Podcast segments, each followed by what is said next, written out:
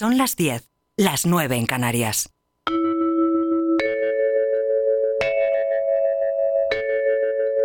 Radio Inter. Desde Madrid para el mundo.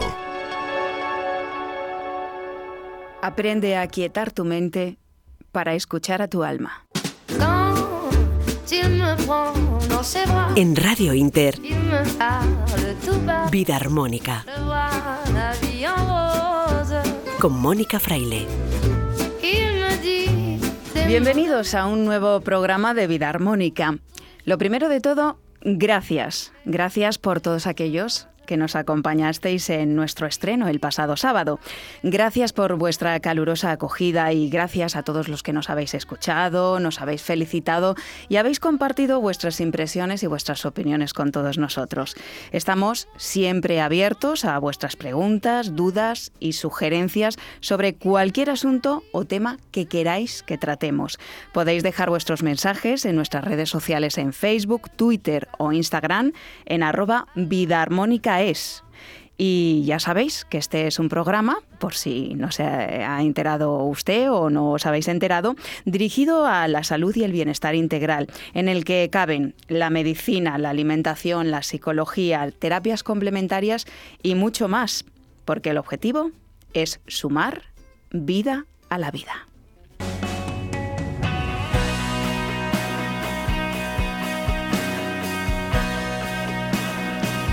Hoy vamos a hablar del nuevo año chino, que empieza precisamente hoy, el año de la rata.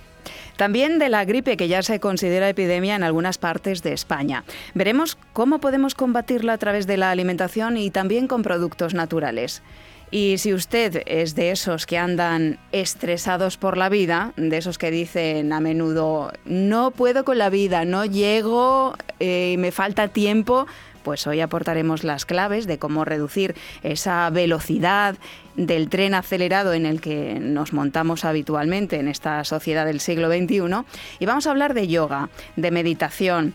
Vamos a hablar también de técnicas como la coherencia cardíaca, que se practica en grandes multinacionales, pero también deportistas de élite. También tú puedes practicar la coherencia cardíaca, la meditación y el yoga si es que todavía no te has atrevido o no te has puesto a ello. Súbanse al tren de vida armónica porque arrancamos. Vida Armónica, un programa para la salud y el bienestar integral en Radio Inter, todos los sábados a las 10 de la noche.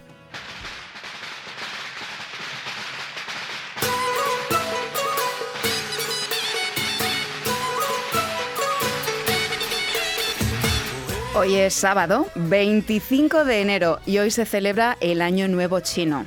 2020, el año de la rata de metal, comienza este año y para hablar de lo que supone este nuevo año para la comunidad china y de las celebraciones que han preparado por todo lo alto en Madrid, tenemos con nosotros a Xiaogan Li, director de China FM. Bienvenido, Xiaogan. Muchas gracias, muchas gracias. Buenas, Mónica. Sobre todo, feliz año. Feliz año, feliz año en chino. feliz año, ¿cómo se dice en China? En chino, Xin Kuai Le. año, eh, año nuevo. Kuai Le es feliz. Ajá, mm. pues no lo voy a repetir. Xin Kuai Le Porque a todos. A ti te sale mm. muchísimo mejor que a mí. Más fácil para mí, sí. bueno, la rata Xiaogan, yo he estado mm, investigando un poco y augura un año de subidas y de bajadas. Un año mm, que requiere sobre todo intuición eh, para salir adelante, para encontrar la salida. Habrá que manejar la rapidez, la, la persuasión y la versatilidad. La rata busca el equilibrio, pero eh, dicen los expertos en esto que si no se compromete con el trabajo o con el estudio, no encontrará las ganancias y que tampoco vale en este año perseguir solo el dinero o el beneficio propio, podríamos decir que en general en la vida. Sí. Porque si no la salud y las relaciones se van a estancar y van a resultar afectadas. ¿Cómo afrontas tú o afronta la, comunidad china, los chinos, este nuevo año de la rata? Porque cada animal en el horóscopo chino tiene un significado. ¿Qué significa este? Por ejemplo, yo mi horóscopo es mm, Tauro, o Toro. Entonces, eh, cada uno, como este año, como toca el año de la rata, entonces es su propio año. Eh, entonces, eh, digamos, para nosotros, el resto, salvo el- la rata, para nosotros tenemos muchos, much- em, mucha suerte, etcétera, etcétera, pero para la, la- la rata cuesta un poco. Para la rata, o sea, para mí, que soy signo Ah, tú, rata, tú eres, ah, tú eres la para mí me va a costar, ¿no? Cuesta un poco, cuesta un poco, sí. es mi año y me cuesta. sí, entonces, bueno, el año que viene ya será mejor. Es decir, como su propio año es cuesta un poco. O sea, que es como si te pusieran deberes extras. Sí, sí, sí, sí. Sí, hay que trabajar mm, un poco más. Bueno, Sí. Pues ya estamos en ello, trabajando. Eso también está muy bien, la verdad. sí. Bueno, ¿cómo se perfila este año de la rata para ti? Eh, para mí es como ya es el comienzo, tenemos 12 horóscopos chinos, entonces es el primero, ya empezamos otra ronda. De Entonces, 12 años. 12 años. Entonces, eh, es muy importante para nosotros, es una eh, nueva esperanza y hay que, digamos, tener mm, nuevas, digamos, em, Proyectos, proyectos, etcétera. Ideas. Sí. Un año para iniciar cosas. Exacto, el nuevo comienzo, digamos. Ajá, interesantísimo. Sí. Y por cierto, hablando de celebraciones, Mm. hoy y estos días eh, el barrio de Usera está Sí, sí, eh, celebrando el Año Nuevo Chino, pero Todo por lo todo lo alto, con una cantidad de actividades impresionantes. Sí, hay comidas, hay eh, desfiles, también hay espectáculos. Ujú. Es muy interesante, la verdad. sí. Desde luego. Yo siempre estoy ahí, entonces... Eh, podemos asistir a ese desfile que se mm, realiza cada año con dragones por, por las Sí. calles de Usera. Yo no es porque quiera acaparar, eh, soy rata, pero es que yo viví en Usera los primeros 14 años de mi Ah, vida, vale. entonces Lo conozco bien el barrio. bien, sí. sí, sí, sí. Mm. Así que yo invito a todos los oyentes a que se acerquen y vivan estas celebraciones con, con vosotros, con la comunidad china, porque Sí, sí, sí. lo hacéis de cara al exterior, eh, para compartirlo, ¿no? Con, con todos los madrileños y con todos aquellos que también vienen del extranjero y, y se acercan hasta Usera estos días a, a contemplar y a compartir esas celebraciones. Sobre todo ese Año Nuevo Chino es el digamos, festival más importante de, Chin- eh, de China. Entonces nosotros celebramos con todo lo alto, también eh, todas la- las tradiciones que bueno, reúne ahí y luego eh, vosotros podéis ver qué es lo que hacemos en China. Ujú. Es muy auténtica. ¿Y alguna superstición o alguna cosa que haya que llevar en este año nuevo? Sí, eh, nosotros eh, siempre llevamos, bueno, de color rojo. Bufanda roja o hay que tener color rojo. Es la- Visi- el- ¿Visible, por ejemplo, para- exacto, sí, visible. Por ejemplo, para ti también sería mejor con rojo, como sobre todo tú, eh, es tu año, Ajá. te da más suerte. Me he Mm. visto de rojo, Sí. que es el color además de, de la tierra. Eh, exacto, sí. Bueno, pues tomo nota y sobre todo eh, nos vamos a celebrar con vosotros. Sí, sí, sí. allí sí. a Usera y, y do- y donde estén, en las celebraciones del Año Nuevo Chino que están por todo el mundo. Sí, sí, Los chinos salen, salen de China a muchas partes del mundo en estos días. Eh, la gente también viaja, sí, sí, sí. Mm, Porque tenemos dos semanas de vacaciones, la gente viaja, bueno, ahora en Europa o en Asia, la gente viaja mucho ahora. sí. Xiaogan, Mm. director de China FM, gracias por compartir todo esto De con nada, de nosotros nada. y sobre todo, feliz Año Nuevo. Feliz año nuevo, un placer.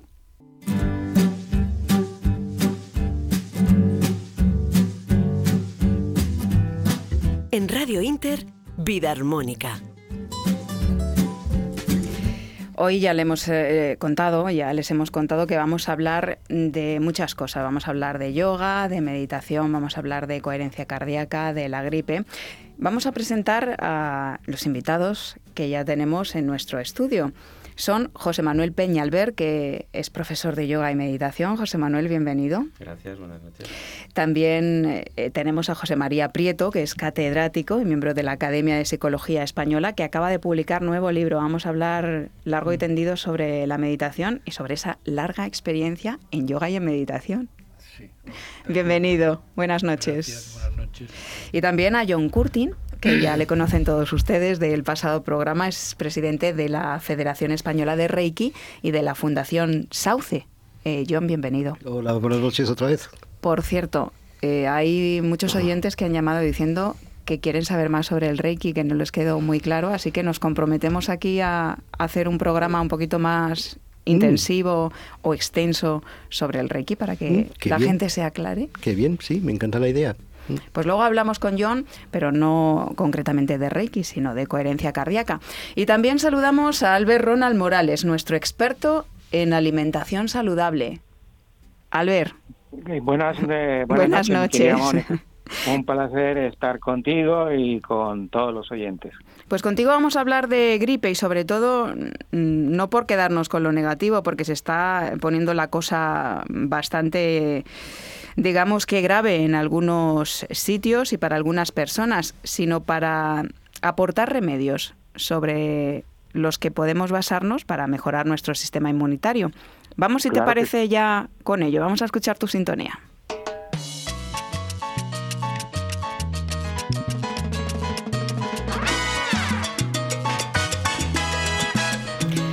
Al ver eh, la gripe ya se considera epidemia en algunas partes de España y todavía dicen los expertos que no ha llegado lo peor, se han colapsado urgencias y ya se habla de muertes incluso. La cosa está complicada y muy grave. Mm, Como bioquímico que has estudiado tantos alimentos y sustancias a lo largo de tu vida, a lo largo de casi 50 años, ¿qué podemos hacer para prevenir la gripe? Y si ya la Sí, eh, tenemos, mm, ¿a qué podemos agarrarnos o echar mano?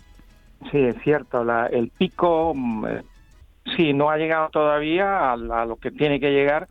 Eh, la, la parte epidémica tuvimos una pequeña una pequeña curva y, y tuvimos algo de, de epidemia hace unos días, pero la, la- la- el pico pico probablemente nos estamos acercando de una manera rápida y complicadísima.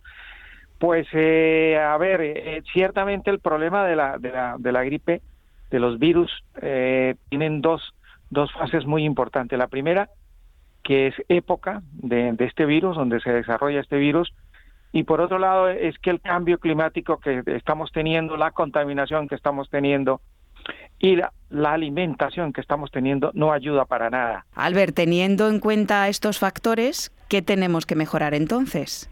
Claro, eh, lo que tenemos que mejorar es eh, eh, el sistema inmunitario, es el- lo, primero que hay que hacer y el sistema inmunitario se, se fortalece porque está deprimido, está colapsado con eh, dos eh, sustancias vitales para el sistema inmunitario, como es la vitamina C, que lo tienen las frutas de invierno, como es la naranja, como es la mandarina, como es el pomelo, como es el kiwi, y justamente el kiwi es el que más vitamina C tiene, tiene 227 miligramos, y por supuesto ahí hay que incluir para fortalecer el, todo el sistema como modulador del sistema inmunitario, tendremos que usar las legumbres, que son tan importantes por la proteína que tiene y porque podemos utilizar también el calcio que tiene, por ejemplo, algunas verduras como el brócoli, como la coliflor y como las coles. La col, las coles tienen quizá más calcio que el, que el mismo, la misma leche y que el mismo queso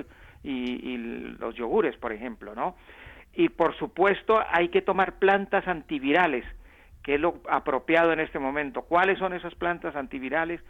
Pues la primera planta antiviral es el, el hibisco, que tiene una cantidad de vitamina C tan grande que nos va a ayudar a controlar esa, esa parte viral. Y la otra planta viral es un, un, truquito que le vamos a regalar a los oyentes que es muy fácil de hacer en su casa, es muy fácil de que lo tomen, y es eh, tomar en... Eh, yo aconsejo que ahora que está la mandarina eh, en plena campaña, utilicemos el zumo de mandarina. Se exprimen tres o cuatro mandarinas en, en un recipiente para poner al, recip al, al fogón, se le agrega una cucharada y media sopera de tomillo, se le agrega un trocito más o menos grande de canela, o si está en polvo, una media cucharadita de, de, de estas de moca, y unas cinco agujitas de clavo de olor. Esto se deja hervir, es decir, que suerte el se baja, se tapa, cuando esté entre tibio y caliente, se endulza con miel de abejas o con stevia y se toma dos veces o tres veces al día. Y ahí tenemos uno de los mejores antivirales y un retroviral impresionante también para controlar los virus que están ahora agobiándonos de gripe y de otros tipos de virus que tenemos en este momento, como la gripa coronaria, que es la famosa gripa china, ¿no? Y mm, la, estamos hablando de, del nuevo virus coronario que está preocupando y que se está expandiendo desde China. A ese te refieres, ¿verdad? Exactamente. Ese, ese es un virus que hay que tener en cuenta, pero que tenemos que estar muy cuidadosos, muy atentos, porque con la inmigración que tenemos, el trasvase de turismo que tenemos entre todos los países, ahora es muy fácil que de un momento a otro tengamos eh, pequeños brotes dependiendo la hora de turismo que tengamos. Bueno, ahora es el año nuevo chino y desde luego, evidentemente, a España pueden viajar y ese virus puede extenderse. Recordamos que el anterior coronavirus eh, pues supuso la muerte de casi 800 personas, así que cuanto mejor esté nuestro sistema inmunitario también. ¿Qué hacemos con la equinacia y el propóleo, Albert? Bueno, fíjate que la equinacia es un buen preventivo en el sentido para los niños. Es decir, un niño, a un niño no se le puede dar sobre todo un bebecito no se le puede dar este este truquito, este coctelito que dimos, que lo probamos en el laboratorio, porque es muy fuerte por tener mandarina, que tiene un ácido, ácido cítrico, pero ahí funciona muy bien la equinacia. 10 goticas para un bebecito de 8 meses en adelante, 10 goticas distribuidas, 5 eh, eh, en la mañana y 5 en la tarde, de extracto de equinacia, va a ayudar a prevenir y a fortalecer eh, todo el sistema inmunitario y vamos a ayudar a que los niños no se nos resfríen, no se nos eh, acatarre y no se nos vayan a gripar. Bien, ¿y el propóleo cuando haya pues algo serio? Sí, el eh, propóleo ya cuando tengamos, cuando ya haya dolorcito de huesos, haya, haya algo de fiebrecilla, tengamos un poco de flujo nasal, ahí entraría a funcionar el propóleo como antibiótico natural que también estaría fortalecido con uno de los antibióticos más potentes que hemos encontrado en la naturaleza, como son las semillas de pomelo, que ha sido un verdadero hallazgo haber encontrado eh, los antibióticos en estas semillitas de, este cítrico. En las semillas de pomelo, un antibiótico natural, igual que está presente en el propóleo. Eh, no, es mucho más potente que el propóleo. Fíjate que los experimentos que se han hecho en laboratorio en una universidad en Estados Unidos, en la Universidad de Illinois, demuestra que el pomelo, el antibiótico que se encontró en las sustancias antibióticas que se encontró en el pomelo, tienen un espectro mucho más grande que la del propóleo, sin desmeritar lo que tiene el propóleo, pero definitivamente el pomelo en este momento ha sido un verdadero hallazgo y una fortuna tenerlo nosotros aquí en España, porque es uno de los cítricos que más se produce y más económico se puede tomar aquí en España.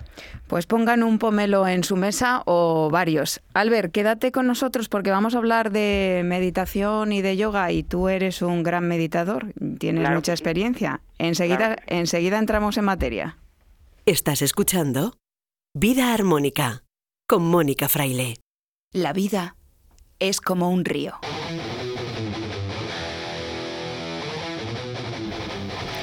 A veces agitada y estridente, repleta de remolinos violentos y furiosos.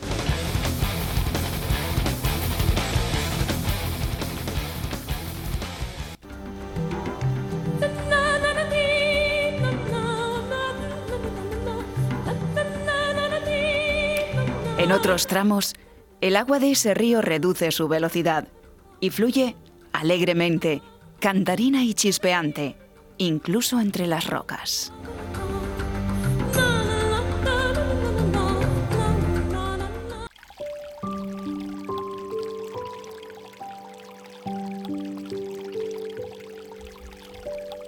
Pero en su recorrido, también el río se calma y fluye tranquilo, en remansos donde el agua descansa.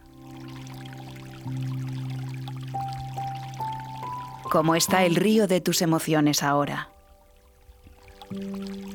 Cierra los ojos y siente tus emociones como si fueran el agua de un río. ¿Cómo está ese agua ahora?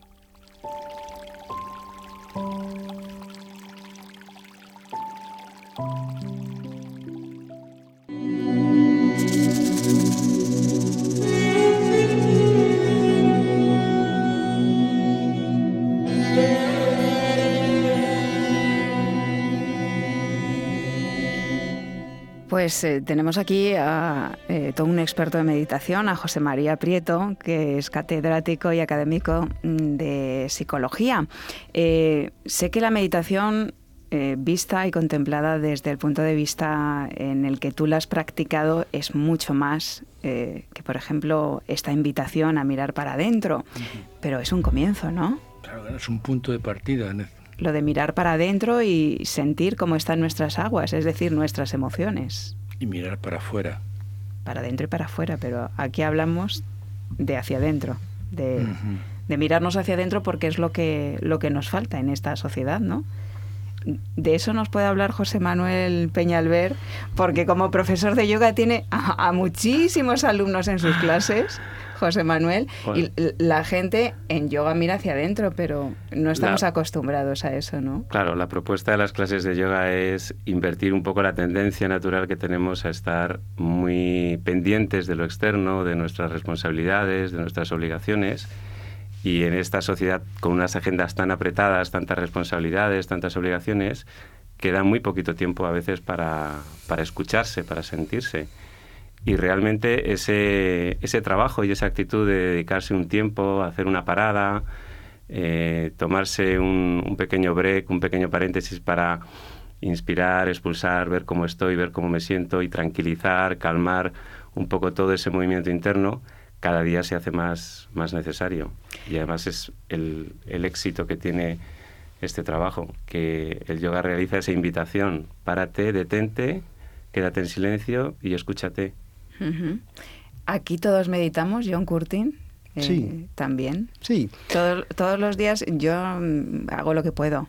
Eh, yo no sé cuánto tiempo es el indicado para un meditador eh, con tantos años de experiencia como. Vamos a ver, el tema de la meditación depende cada uno su disciplina, porque la disciplina, la meditación y la disciplina van juntos. Y por tanto, por ejemplo, en mi caso, que practico la meditación zen, estamos más bien plenamente atentos a lo que ocurre en nuestro entorno. Que es una forma de meditar. Claro, porque estamos pendientes de las interacciones y por tanto estamos captando qué tipo de interacciones tienen lugar para poder acomodarlos y lo que hacemos es trabajar que ocurra lo que ocurra, nos mantenemos en lo que llamamos ecuanimidad en castellano.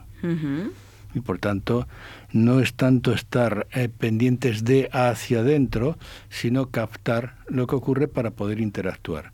Porque hay que recordar que la meditación zen tiene que ver con arte marcial. Ajá. Sí, con el movimiento. y con el movimiento. y al estar en movimiento tú tienes que estar combinándote. para encontrar los huecos y a partir de ahí poder convivir.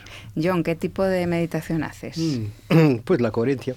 La coherencia cardíaca. Sí, sí, la, coherencia cardíaca es mi meditación principal, porque, como sabes, yo vengo de un background empresarial muy cuadriculado, muy clásico, entonces para mí estas técnicas de meditación, etcétera, pues era esa, categoría de, de, hippies abrazar árboles que te comenté la semana pasada. Lógicamente ahora no, ahora pues me encanta todo tipo de meditación y el yoga, pero en esa época yo estaba buscando una herramienta práctica que no requería sentarme en una esquina contemplando mi ombligo dos horas al día. Y ahí es donde descubrí la, la coherencia. La coherencia cardíaca. Eso es lo que practico yo. Eh, John, recordamos que es eh, presidente de la Federación Española de Reiki y de la Fundación Sauce, que además enseñan eh, cómo meditar con coherencia cardíaca y luego vamos a abordar mm, más en profundidad este tema. Nos queda Albert, que está al otro lado del hilo telefónico y que es un gran meditador. Albert, yo sé que junto con Janet, tu mujer, los dos tenéis una disciplina diaria de meditación. Cuéntanos. Sí, Mónica, eh, pues un saludo a los eh, tres tertulianos, un abrazo. Bueno, yo, yo voy a contarles una pequeñita historia. Yo cuando tenía unos 37 años tuve un accidente en el laboratorio y a raíz de eso me quedé ciego. Y justamente en esa época yo estaba, acababa de hacer un trote por todas las disciplinas yogas que yo conocía y acababa de conocer una disciplina que me enamoró desde ese momento, que es el Surap Chap Yoga. Y a partir de ahí, eh, cuando quedé ciego, empecé a, a, a, practicarla más fuerte, hace 30 años que pasó eso, que empecé a hacer esta, esta disciplina. Eh, y la verdad es que soy, no sé si soy el único ciego que, que quedé con luz interna. Yo todos los días hago entre una hora y dos horas de meditación en el Surat Chap Yoga y aparte de eso, pues eh, empecé trabajando, también hay que decirlo, con, la, con, con, una yoga que es muy, muy occidental, que es la, la yoga de, de los franceses, como se les dice popularmente, que es la yoga de, de, la fraternidad universal, que la, la, vemos en muchos lados de, de, Europa y del mundo. Y, pero me quedé con esta, con esta meditación porque eh, al, al quedarme yo ciego, esta meditación me ha permitido tener luz interna. Yo prendí la luz interna desde ahí y la meditación me ha permitido primero manejar el espacio sensorial que para mí como investigador, como científico era muy importante y como ser humano. Y luego eh, eh, la meditación me ha ayudado a manejar todo lo que tiene que ser, eh, todo lo que tiene que ver con mi memoria, porque yo mis conferencias, mis seminarios, mis investigaciones, todo tiene que estar en mi memoria. Yo soy de los que dentro de mi, de mi, de mi cabeza eh, tengo que ser consciente para hacer entrevistas en radio, en televisión, escribir artículos, libros, y todo está ahí. Y eso se lo debo yo a la meditación de hace 30 años que estoy meditando en el Surat Chat Yoga y, y la verdad que estoy mirando eh, primero para adentro, pero ahora ya miro para adentro y para afuera. eh, fijaos eh, lo impresionante que, que, es el lenguaje que Albert ve, aunque no con los ojos, pero tiene una gran visión.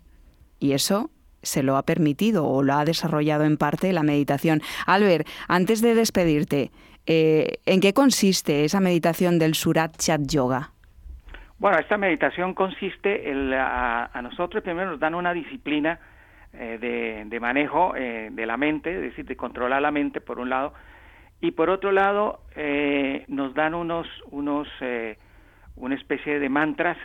Y con esos mantras vamos empezando meditación hasta que eh, eh, vamos a los planos internos. Y cuando llegamos al primer plano eh, empezamos a manejar con estos mantras los planos y ahí se nos va iluminando, se nos va prendiendo la luz interna, porque el organismo y el cosmos y el universo es luz y sonido y eso es lo que nosotros aprendemos que a través de la luz y el sonido podemos hacer la meditación y ese es el Surat Chat Yoga, poder trascender a nivel y evolucionar a nivel del, del ser humano a través de la luz y el sonido. Pues nos quedamos con tu luz y con tu sonido, Albert. Gracias por compartir esta experiencia con nosotros y nos escuchamos en el próximo programa. Pues un placer, eh, mi querida Mónica, para ti un abrazo, para los oyentes. Y bueno, la yoga para mí ha sido lo, lo, mejor que he tenido en los últimos 30 años de mi vida. Lo mejor, ahí queda eso. Invitamos a la gente a practicar cualquier tipo de disciplina que conecte con ellos. Hay que encontrarla de cada uno. En Radio Inter, Vida Armónica, con Mónica Fraile.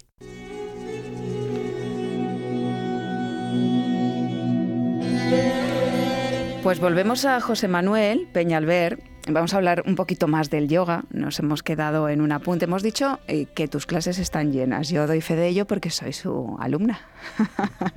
Vengo de ahí y he podido mm, comprobar los beneficios. Eh, yo llegué a la meditación, pero antes de la meditación, y, por eso he puesto este orden, primero fue el yoga, que para mí fue una meditación en movimiento.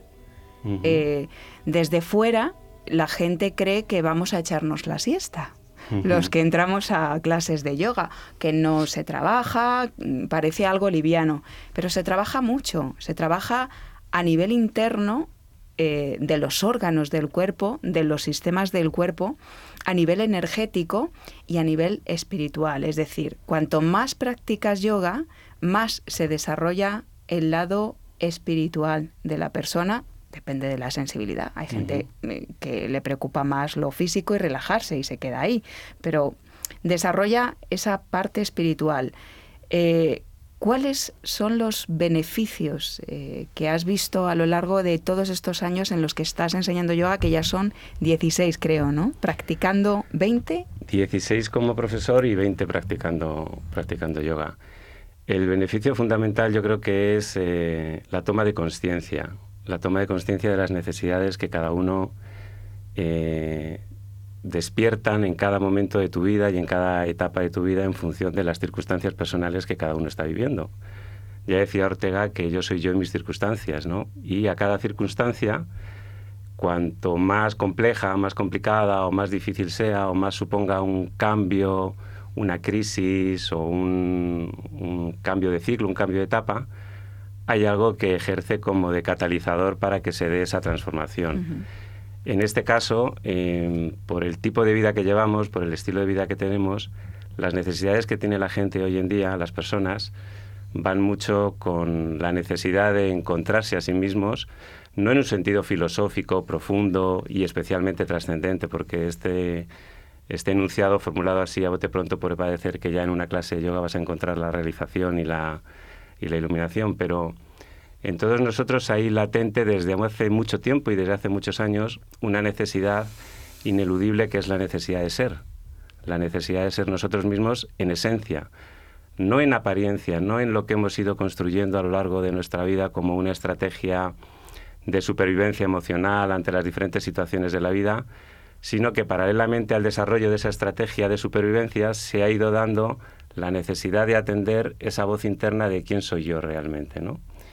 Entonces, en una clase de yoga, en, las clases de yoga a las que tú acudes y que con tanta consideración mencionas, eh, lo que proponemos es precisamente eso. Aíslate de todo aquello que ahora mismo en tu vida captura demasiado tu atención, te reclama tanta energía de ti, invierte el foco y dedícate a sentir, a sentirte. ¿no?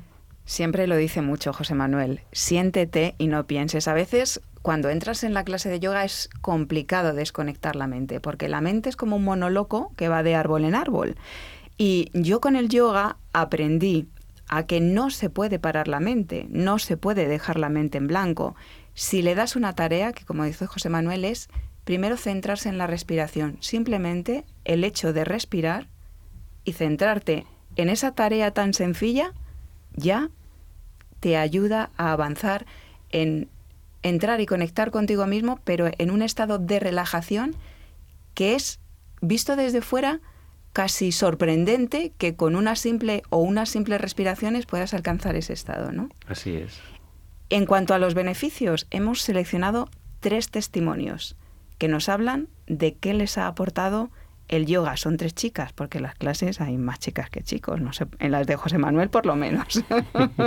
Son Olga, Pilar y Marta.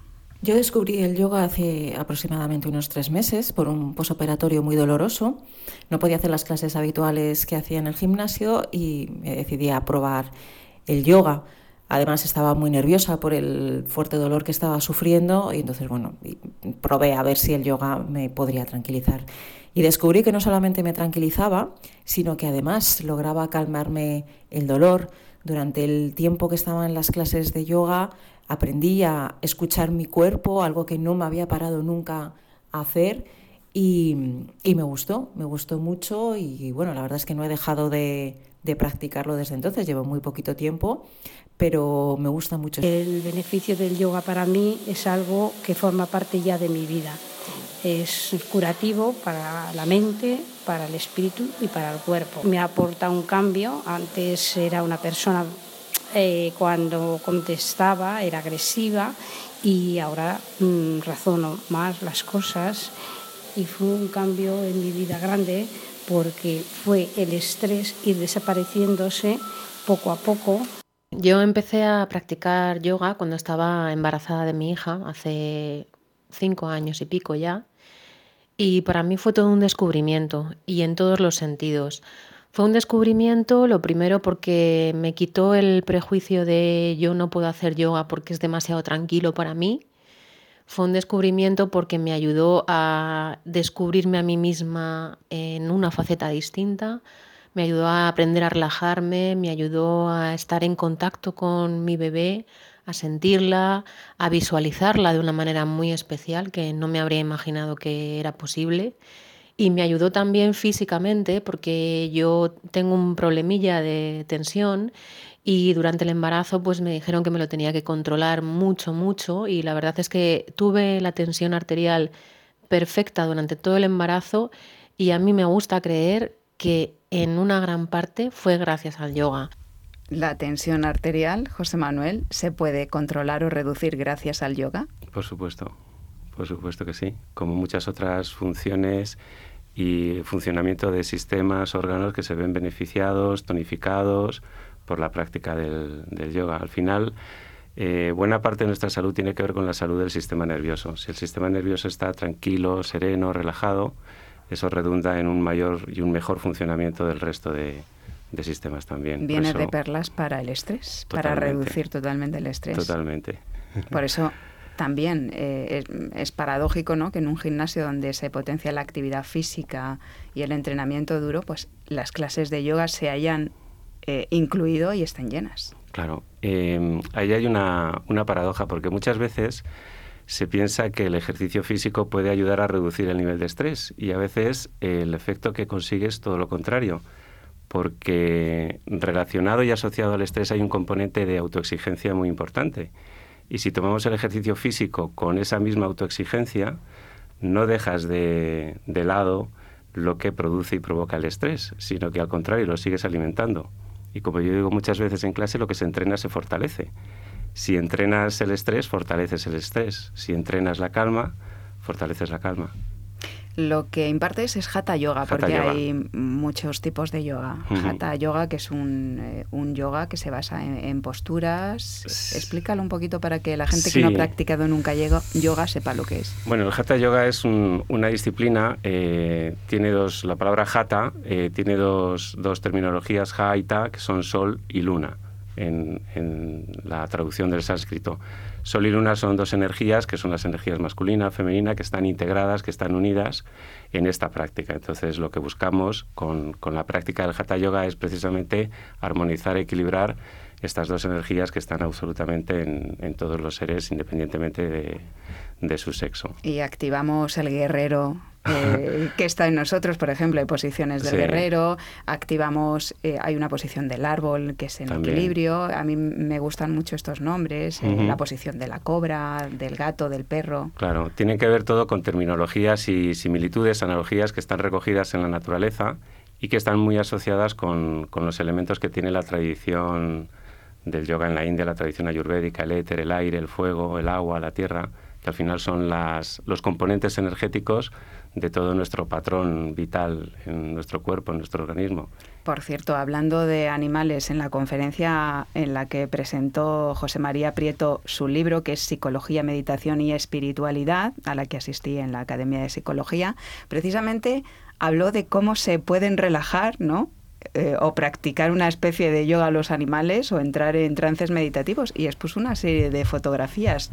Bueno, de esas hay muchas cosas, hay muchos ejemplos, es decir, las fotografías de las poses de animales que imitan eh, desde el, tipo, tipo, por ejemplo, el caballo, determinadas poses son típicamente que después se imitan. Y en el Zen trabajamos en el, a la hora de hacer los ejercicios, buena parte son imitaciones de movimientos de animales para convivir en, las interacciones, porque ahí coincidimos con un tema de lo que él plantea del John, que es que el tema es la meditación zen no pretende resolver temas de estrés ni cosas por el estilo, pero sí tiene que ver con error cero y poder funcionar en la cotidianidad con error cero. Me encanta eso. Lo del error cero me encanta. Sí, pero que eso implica que como estamos, te tienes que estar plenamente atento para captar las incidencias e ir unos segundos por delante de los acontecimientos. Ajá. Vamos a hablar enseguida de meditación. Ahora, historias que inspiran, con Joaquín Martín.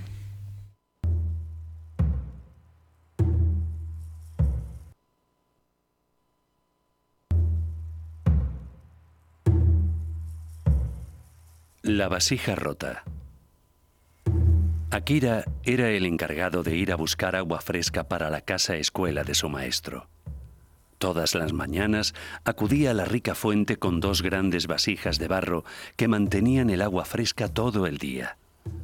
Una de esas vasijas tenía una grieta por la que se escapaba parte del líquido y al final del trayecto solo llegaba la mitad del contenido. El botijo perfecto estaba muy orgulloso de sus logros, pero el botijo roto estaba triste y tan avergonzado de su imperfección que un día confesó a Akira, Me da tanta vergüenza. Akira le preguntó, ¿Vergüenza de qué, amigo mío? Durante todo este tiempo no he sido capaz de llevar bien el agua hasta la casa del maestro.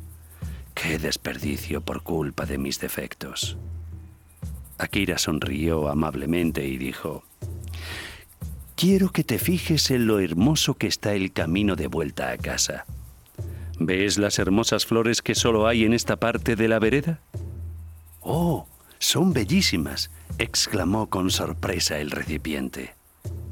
Y Akira añadió, planté semillas a lo largo de la senda porque sabía que crecerían con el agua que tú derramabas cada día.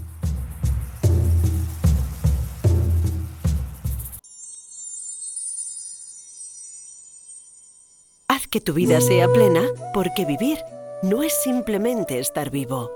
Vida armónica.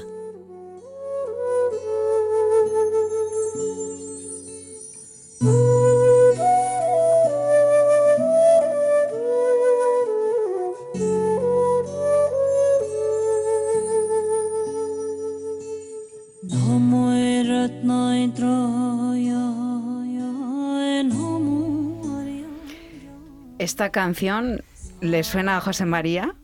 Sí, porque es una famosa monja tibetana que además es un buen ejemplo de, de las contradicciones de las cosas que tenemos. Es decir, ella nació en una familia y tuvo muchos maltratos dentro de su familia porque dentro cuando los matrimonios son obligados automáticamente hay problemas, y fue gracias a su buena voz y a su maestro que logró paulatinamente independizarse y poder crear escuelas de formación de monjas tibetanas, que la gran mayoría de las monjas tibetanas no tienen ninguna formación. Y ella inició una línea de trabajo y esto que estábamos escuchando es lo que le ha valido muchas recompensas eh, afectivas en la medida en la cual ha logrado crear un modo de expresar la espiritualidad y la estados de, recogimiento a través de este tipo de canciones. Se llama Gran Compasión esta claro, es, una, una vertiente, sí.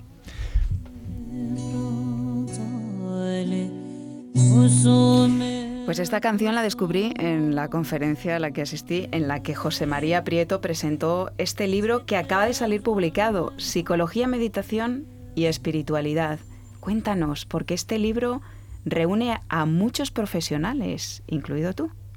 Bueno, bueno, esto es un tema que me toca a mí a menudo, es decir, buscar temas que son problemáticos. Entonces, al ser problemáticos, quiere decir que intento. Entonces, localicé.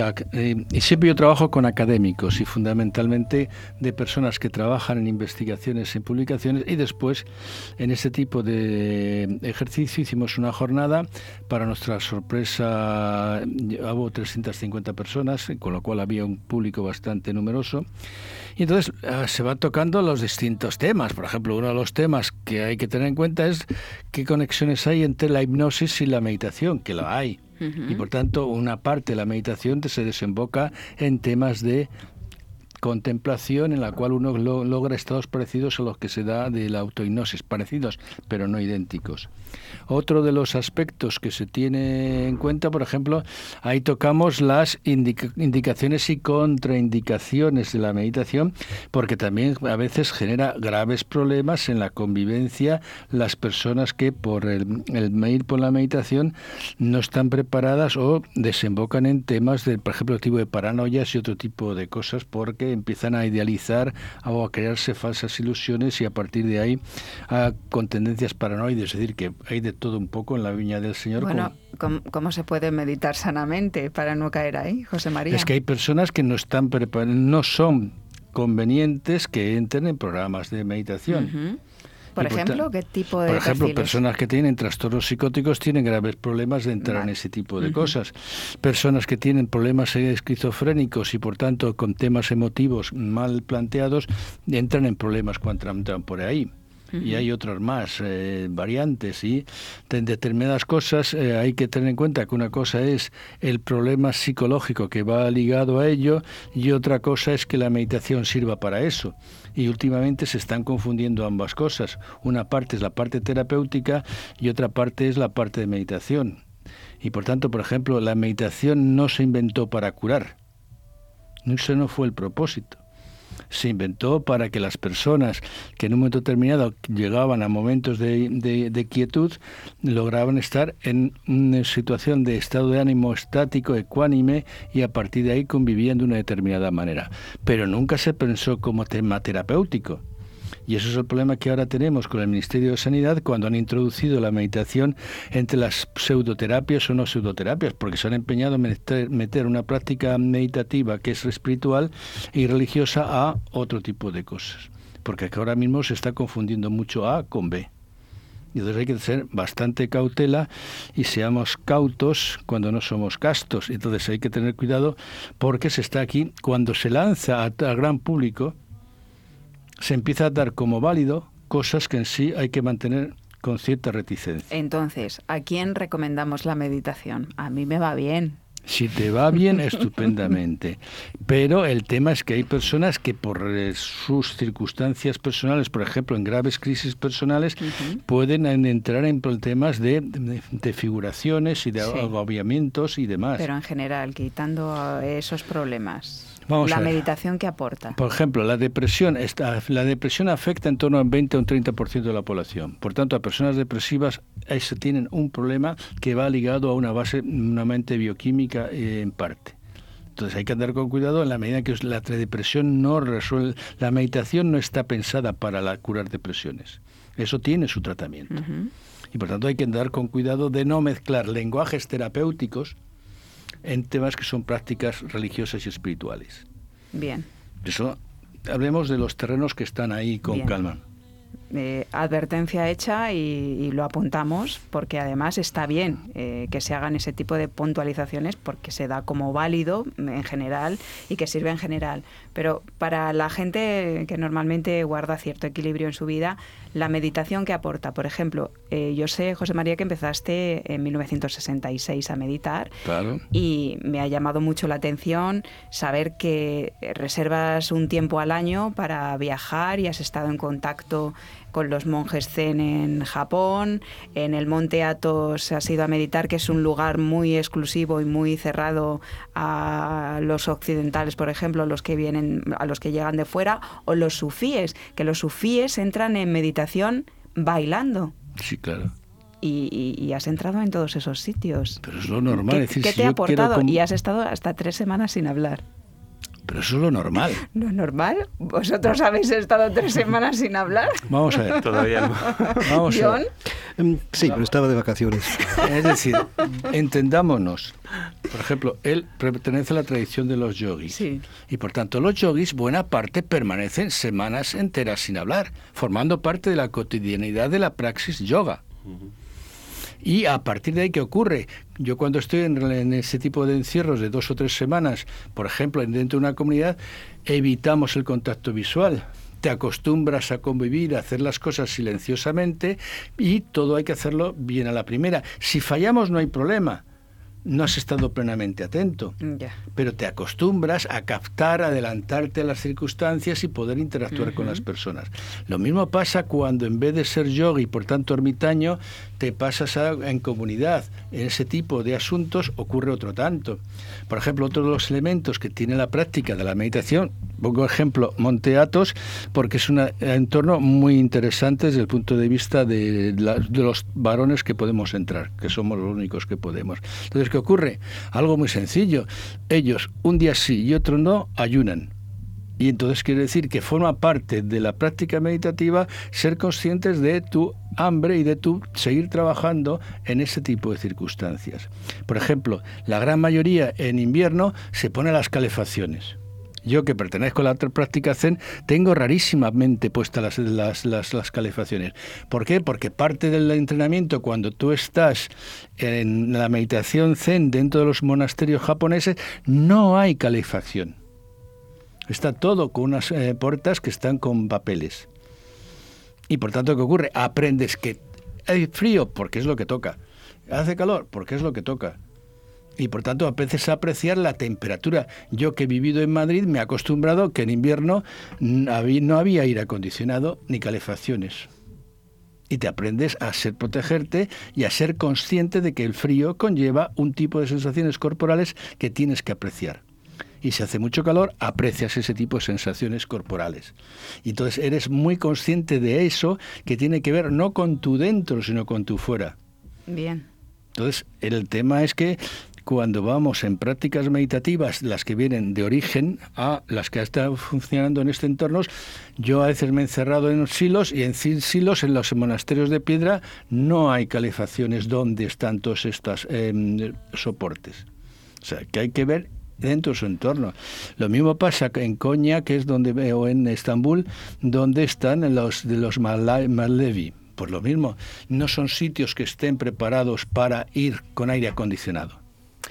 ¿Y el mindfulness?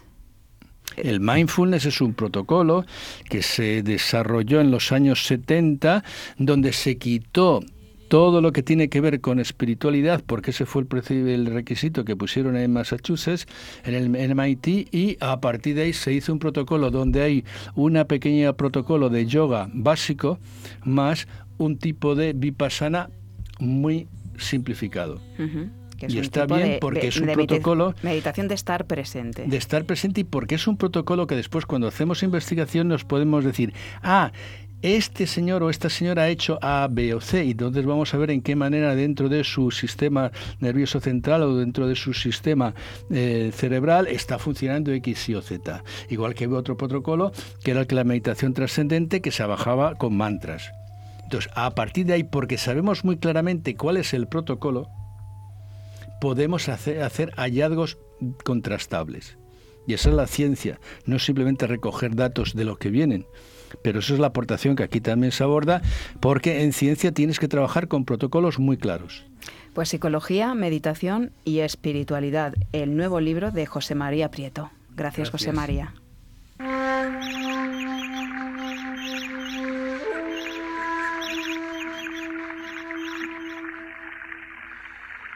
Vida armónica. Pues vamos con John Curtin, presidente, recordamos, de la Federación Española de Reiki de la Fundación Sauce. John, hemos hablado y hemos introducido el tema de la coherencia cardíaca. ¿Qué aporta la coherencia cardíaca? ¿Qué mm. nos ayuda a conseguir? Pues hay que tomar un pequeño paso atrás y entender qué es el estrés antes de poder hablar de, la coherencia. Entonces, em, a principios de los años 30 se descubrió que el estrés era una respuesta fisiológica del cuerpo a una situación de peligro. Eh, se llama el instinto de, lucha o de huida. Y eso es un mecanismo que se desencadena cuando nos sentimos en peligro, pero es importante matizar que es un mecanismo fisiológico. Tiene un nombre concreto que es el eje HPA, que es la relación entre el hipotálamo, la glándula pituitaria y los suprarrenales. Y eso es el estrés. Y esto es importante porque la mayoría de las personas piensan que el estrés es algo mental. En cambio, es una respuesta fisiológica. Que sí, que yo veo la cara de mi suegra, por ejemplo, y eso es un acto mental. Pero las repercusiones de ver mi suegra repercuten sobre mi cuerpo. Y los mecanismos que se ponen en marcha son físicos. Bien, entonces, mm, durante muchos años pues, se ha sabido este mecanismo pero no se sabía cuál era lo opuesto al estrés. La gente pensaba que era pues, relajación o meditación. Pero en los años 70 descubrieron que ah, existía un opuesto, un contrario al estado de estrés, y ese es el estado de coherencia. Y básicamente eso es eh, la coherencia, lo contrario al estado de estrés. Coherencia cardíaca porque hay una conexión entre el corazón y la mente. Sí, efectivamente. Nació una nueva ciencia llamada la neurocardiología, que es justamente la, relación entre el corazón y el cerebro.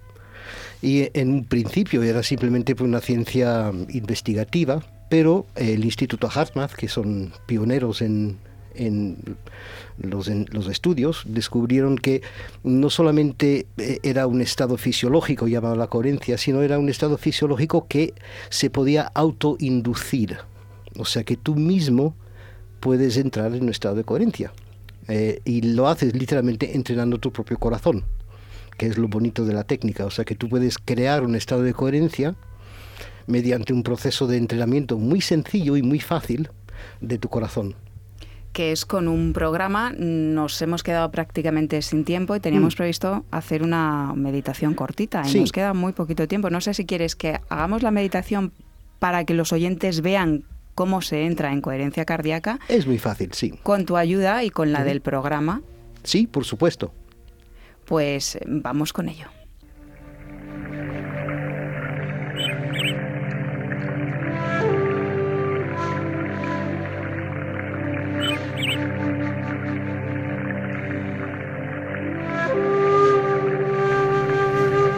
Pues vamos, John, con esa meditación. Sigan y vamos a entrar todos en coherencia cardíaca. Muy bien. Pues primero vamos a sincronizar el sistema nervioso simpático parasimpático. Así que tranquilamente inspiras profundamente, sueltas. Otra vez, inspiras. Sueltas. Tercera vez, inspiras. Sueltas. Y ahora llevas tu atención a un espacio en tu mente, un espacio detrás de la frente. Y allí quiero que aparezca una escena que te hace sentir feliz. Una, una escena, una imagen que genera una sensación de felicidad. Céntrate en todos los detalles, todos los aspectos de esa escena en tu mente que genera una sensación de felicidad. Muy bien. Y ahora inclinando tu barbilla hacia adelante, como si estuvieras mirando dentro de tu pecho, bajas esa imagen a tu pecho y manteniendo esa imagen en tu pecho, empieza a generar una sensación de bienestar en tu pecho, una emoción positiva física. Es importante sentir esa emoción físicamente en tu pecho. Y eso es el estado de coherencia. John, la coherencia cardíaca, Fundación Sauce y Federación Española de Reiki. Más información. Sí, por supuesto, y la web, sobre todo coherenciacardíaca.es. Bien, John Curtin, José Manuel Peñalver y José María Prieto, gracias por estar hoy con nosotros en este programa de Vida Armónica. Gracias a ti. Ya ven, es posible meditar, hacer yoga, entrar en coherencia. Simplemente hay que proponérselo. Vivir de otra manera es posible y sumarle vida a la vida también lo es. Gracias por acompañarnos y que sean rabiosamente felices. ça